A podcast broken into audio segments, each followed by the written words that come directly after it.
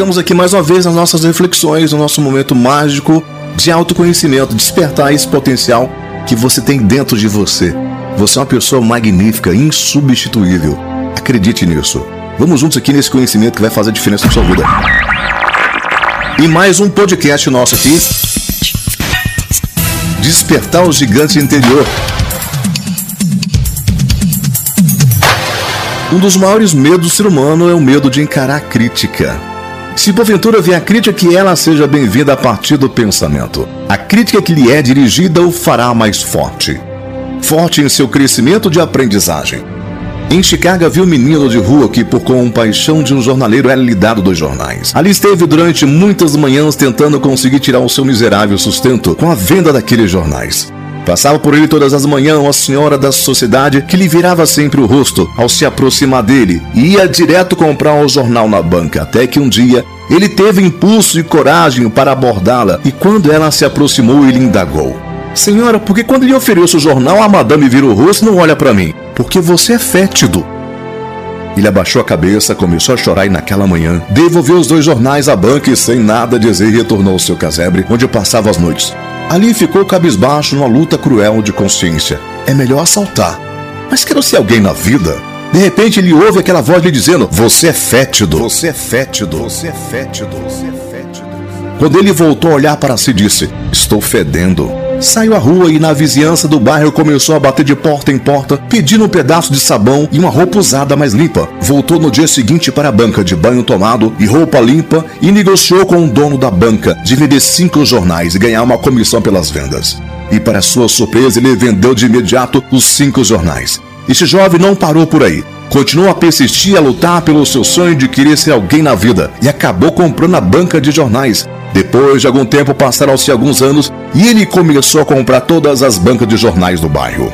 Precisou apenas de 24 horas para perceber que a crítica o fez mais forte na aprendizagem e no crescimento profissional.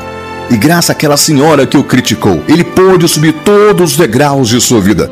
Hoje ele é um dos maiores empresários de Chicago. Nem sempre o veneno da crítica representa o mal. Nós sempre iremos encontrar alguém nos perseguindo e criticando. Quando Jesus Cristo nascia em outro lugar, nascia Herodes.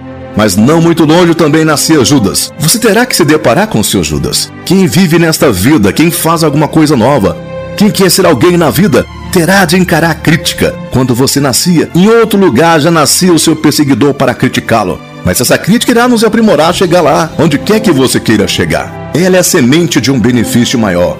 É ter dois ouvidos atentos e lembrar do exemplo do menino de Chicago, de Jesus Cristo de você. Aceite a crítica como um fator positivo de seus discursos, pois todas as vezes que falar algo novo, você automaticamente será criticado. Para isso é preciso saber ouvir, uma arte difícil em nossos dias a dias. Quem não sabe ouvir, não sabe escutar. Quem não sabe olhar, não sabe ver. E quem não sabe ver nem ouvir, não saberá tirar pontos positivos da crítica. Pois o amargo é o veneno que vem revestido, como já disse, da inveja e do egoísmo, de não querer ver o outro triunfar. Nunca deixe esse veneno atingir sua mente, levando ao desânimo. Comece treinando suas atitudes em um gesto de fidalguia e dignidade, apertando a mão de pessoas que são vencedoras.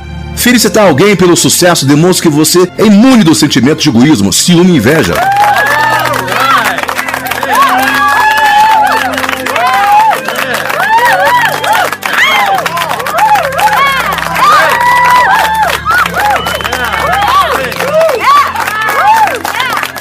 Despertar esse gigante interior que você tem adormecido dentro de você.